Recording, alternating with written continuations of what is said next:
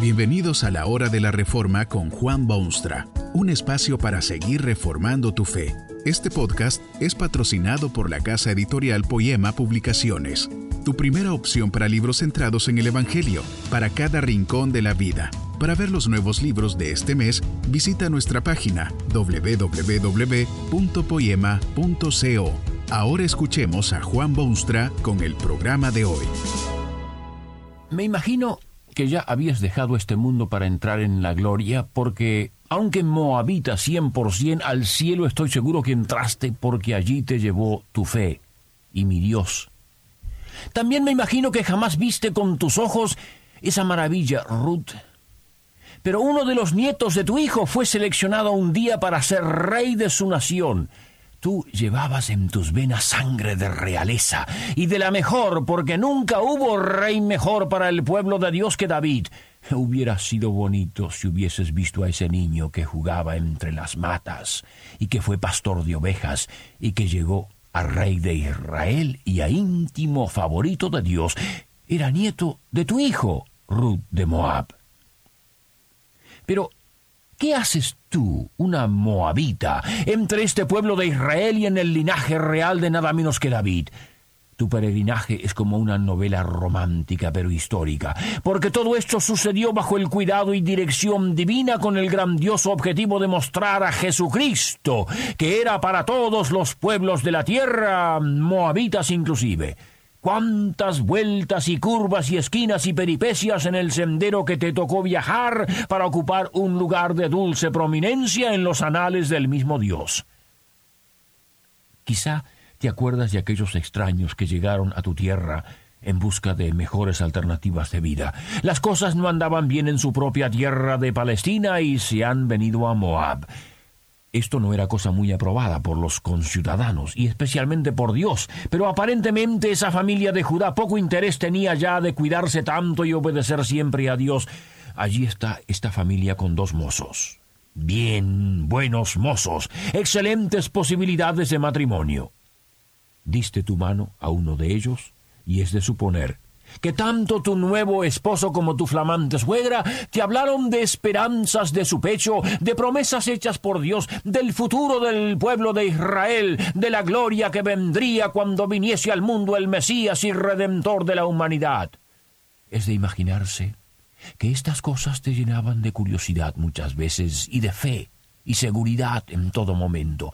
Empezaste a volcar tus intereses hacia el Dios de tu esposo y abandonar el paganismo que se daba en todas las fronteras de tu patria.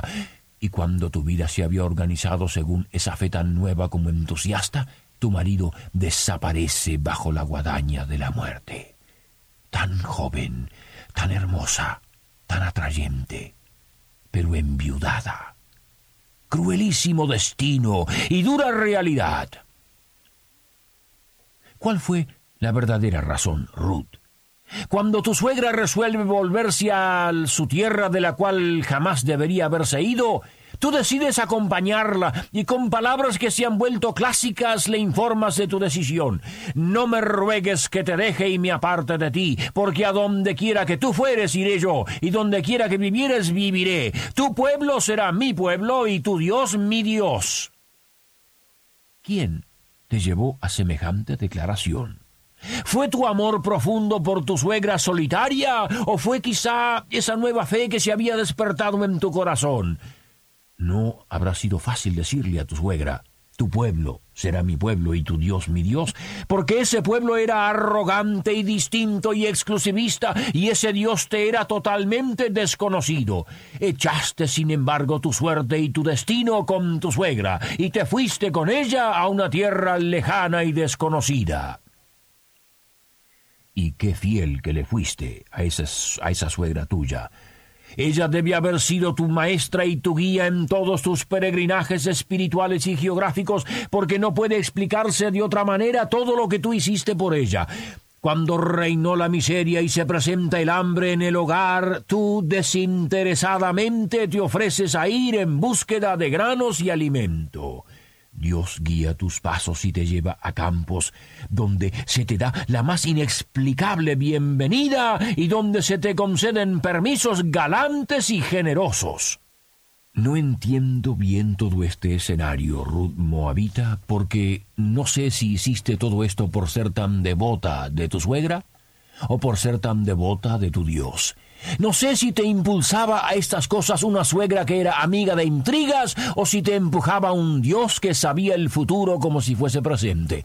Se ve allí tu dulzura excepcional de, de todos modos cuando te veo allí recogiendo espigas que los sudorosos siervos de vos dejan caer a medida que avanzan, cuando te veo llevando ese lienzo con un poco de cebada para el sostén de tu suegra, y cuando te veo entregándole el producto de tus labores, es entonces que me doy cuenta de que eras dulzura en persona. Qué contraste con otras mujeres que se levantan en las páginas de la escritura. Piensa en una Dalila, por ejemplo, o una Jezabel o algo parecido. Tú eras moabita, extraña, extranjera, pero dulce. Fuiste la fuente de sostén para una viuda empobrecida y destituida. Fuiste ánimo para un alma decaída. Fuiste inspiración para alguien que había querido cambiar su nombre de Noemí a amargura. ¡Qué nobleza tan magnífica la tuya! Y luego vino aquella experiencia cumbre de nuevas nupcias.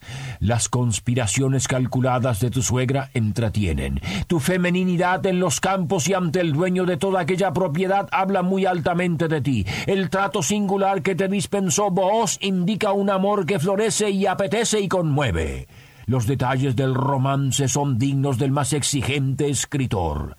Me pregunto por qué ha puesto Dios esta novela histórica en su libro de vida. No me cabe duda que Dios tenía razones más que suficientes, porque así es este libro. Todo tiene su significado y su valor. Supongo que una razón es hacer ver esa realidad tan difícil de aceptar, que Dios aunque obró por medio del pueblo de Israel, tenía intenciones de incluir en su futuro reino ciudadanos de todas las naciones y tribus y lenguas. Moab no era el mejor vecino de Israel, pero soberanamente te trajo a ti desde esas tierras y te integró, te injertó, diríamos, en la genealogía de generaciones que eran portadoras abanderadas de su mensaje de redención. También creo que este romance está en el libro de Dios para hacer ver al mundo las excelentes y maravillosas costumbres que prevalecían entre ese pueblo también de Dios. Fíjate, por ejemplo, en el cuidado que se pone para preservar el nombre de la familia que ha perdido todos sus miembros varones. Observa las leyes existentes para proteger los derechos de esa viuda que era tu suegra. Pero lo que más impresiona y estoy seguro que tú como moabita que eras te diste cuenta de esto bien pronto, lo que más impresiona es ver las leyes vigentes con respecto a los pobres. Los segadores deben permitir que los pobres vayan detrás para recoger las espigas que pudieran caer al suelo. Esto me dice que Dios quiere que la gente que tiene sepa dejar parte para quienes no tienen nada. Me dice además que hay que comer para los pobres, pero que deben ir a los campos a recogerlo. Dios impone sobre ambos aparentemente una obligación. A los ricos les dice que deben proveer para los pobres y a los pobres les dice que no lo demanden simplemente del rico, sino que vayan y se lo ganen honestamente con su trabajo y esfuerzo. Pero creo que hay razones mucho más profundas para verte en las páginas de la escritura, Ruth Moabita. Sí, es dulce verte aferrada a tu suegra, y es dulce verte cosechando cebada en los campos del estío, y es dulce verte en brazos de un hombre que tanto te ama que decide hacerte su esposa y hasta muy dulce dulzura es verte integrada a esa gran nación que Dios había seleccionado de entre todas las naciones de la tierra. Todo esto es, dulce, dulce, dulcísimo. Pero el impacto de tu romance tiene otro destino que la dulzura de una novela. Este libro es palabra de Dios y todo su contenido es producto de inspiración infalible para instrucción de las masas humanas. Allí te veo, agachada sobre los campos, recogiendo espigas de cebada y de trigo y doblando tus espaldas en los campos de Boaz, hombre de bienes y de buena fama en la comarca. Dulzura, romance, interés intrapersonal. Eso no puede ser todo, tiene que haber algo más. Y entonces, al pasear mis ojos sobre el panorama del dulce romance de la Moabita con Booz, me doy cuenta que toda esta escena se desarrolla nada menos que en los campos de Belén. Los campos de Belén. La mera mención de estas palabras evocan en mi mente Ruth cuadros conmovedores de humildes pastores que cuidan su ganado en horas frías de la noche. De pronto las débiles llamas de su fogata se disipan y se vuelven atrás ante la fuerza avasalladora de luces que vienen del mismo cielo. Una multitud de los ángeles del cielo desciende sobre aquellos mismos campos donde tú recogiste espigas de cebada y entonan una canción que ha hecho su eco a través de toda la tierra anuncian aquellos seres celestiales que ha nacido en la ciudad de David, nada menos que Cristo el Señor. Ese Cristo es descendiente directo de tu unión con vos, y donde tú juntaste espigas, Dios visita pastores humildes con el más asombroso mensaje que haya llegado a oídos humanos. Ruth en los campos de Belén y los pastores de Navidad en las mismísimas tierras. Para ello te trajo Dios en su sabia providencia desde la zona pagana de Moab a las tierras redentoras de Israel. Gloria a Dios en las alturas. Que este mensaje nos ayude en el proceso de reforma continua según la palabra de Dios. Si quieres profundizar en la exposición bíblica, puedes buscar más recursos en www.poema.co. Allí encontrarás libros que te ayuden a entender la palabra de Dios y aplicarla a tu vida. Poema, el Evangelio para cada rincón de la vida.